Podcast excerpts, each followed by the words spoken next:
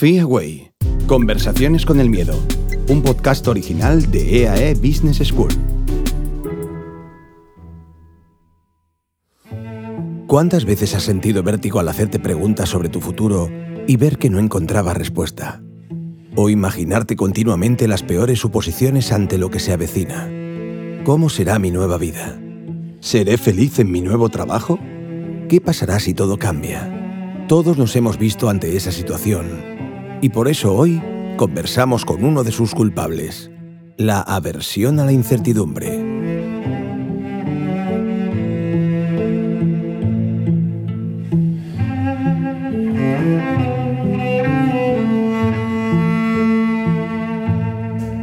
Hasta mañana. Sales de tu trabajo y vuelves a casa. Otro día más, igual.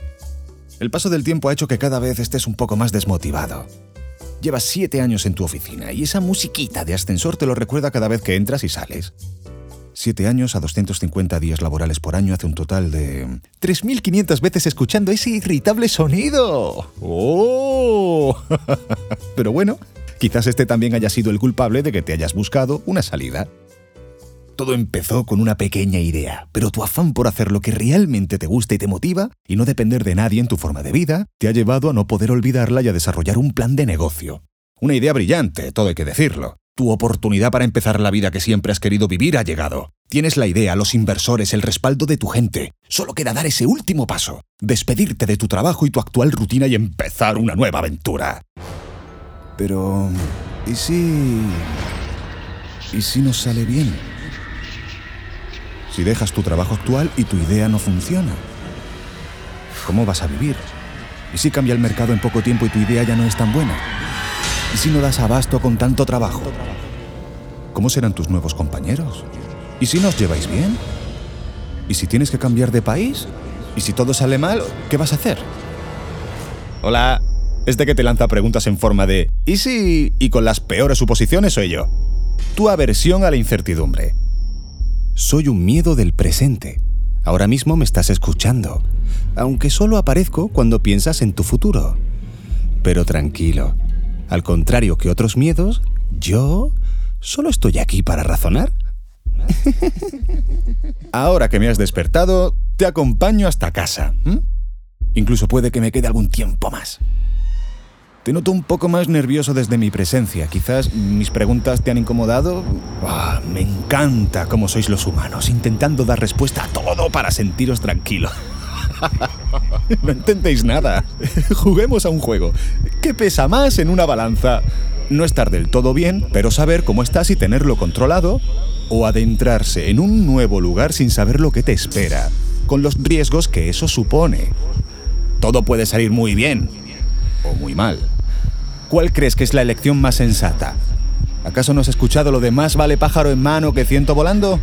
Admítelo, todos tus planes de futuro se basan en la incertidumbre, en variables que no puedes gestionar, pero tampoco pasar por alto. Ahora que me has conocido, tu cerebro no descansará hasta encontrar respuestas a las preguntas que lanzo. pero, mm, ¿quieres saber un secreto? No tiene respuestas. El ambiente en la nueva oficina. ¿Cómo será tu vida después? ¿Qué vas a hacer si te cansas? ¿Ganarás lo suficiente? Buf, la carga de trabajo, la nueva rutina, clientes diferentes. Pero chico, mira por dónde vas, casi nos matas. Llegas a casa e intentas dormir, pero para descansar necesitas dejar de pensar. Y te está siendo difícil. Te levantas, es un nuevo día. Pero sigo aquí. Si quieres que me vaya, lo tienes fácil. Deja de pensar en el futuro, de exponerte a situaciones diferentes y asume el confort de tu rutina. Sin cambios, donde todo lo conoces y todo sigue igual. ¿Qué vas a hacer?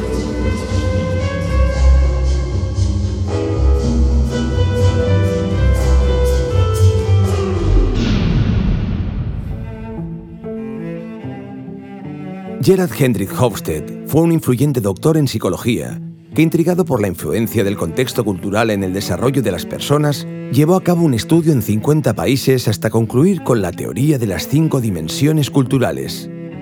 En este modelo, Hofstede agrupó por dimensiones los distintos países en función de las semejanzas en el comportamiento de estos. Una de estas dimensiones es la aversión a la incertidumbre. La aversión a la incertidumbre mide el miedo y la ansiedad que provoca en las personas no tener control sobre el futuro cuando éste parece cambiante. Las personas con alta aversión a la incertidumbre sienten los cambios como una amenaza y perciben como un riesgo y un peligro desviarse de su zona de confort.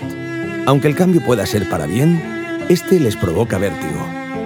España, Francia, Grecia o Japón son algunos de los ejemplos de países con la tasa más alta de esta dimensión del Dr. Hofstede. Las sociedades con un índice bajo de aversión a la incertidumbre, por su parte, se muestran más abiertas al cambio.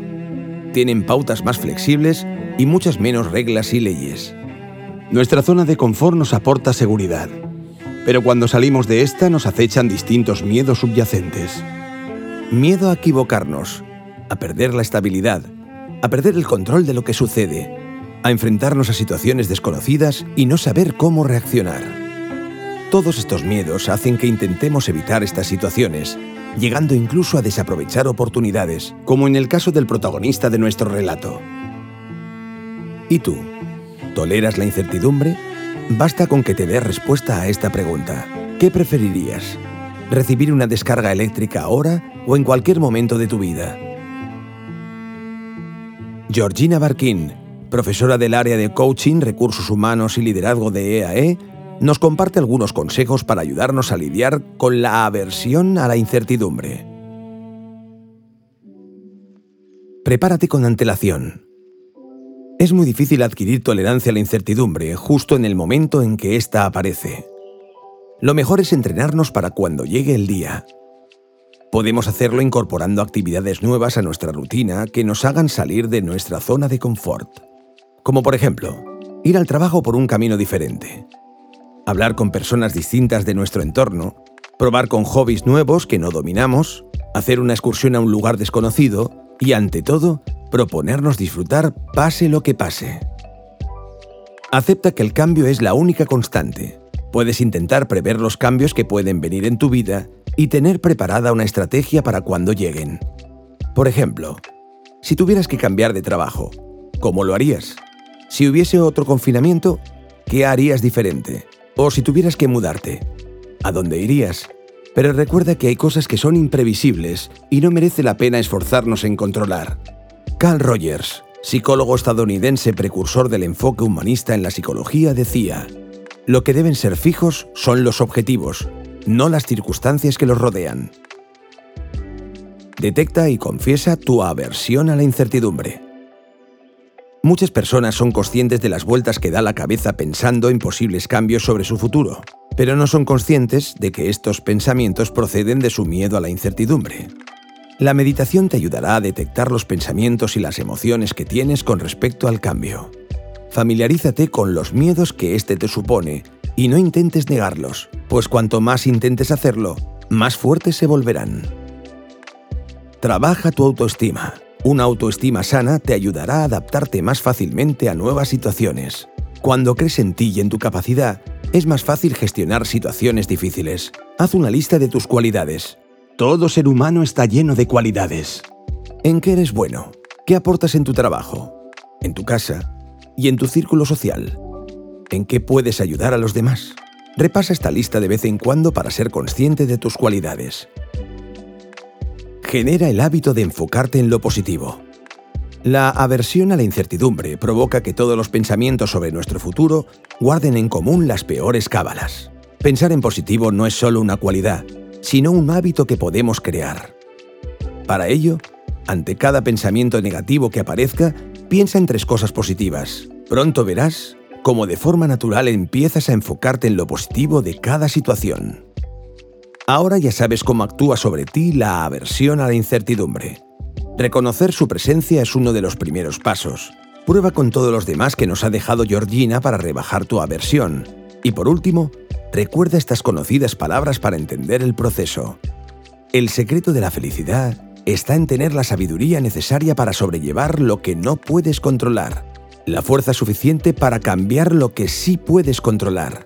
y la inteligencia para distinguir unas situaciones de otras. Las herramientas y consejos expuestos pretenden ayudar a las personas a enfrentar los pequeños miedos del día a día y han sido revisados y estudiados por profesores expertos de EAE Business School. Pero recordamos que nunca sustituye una consulta o recomendación médica.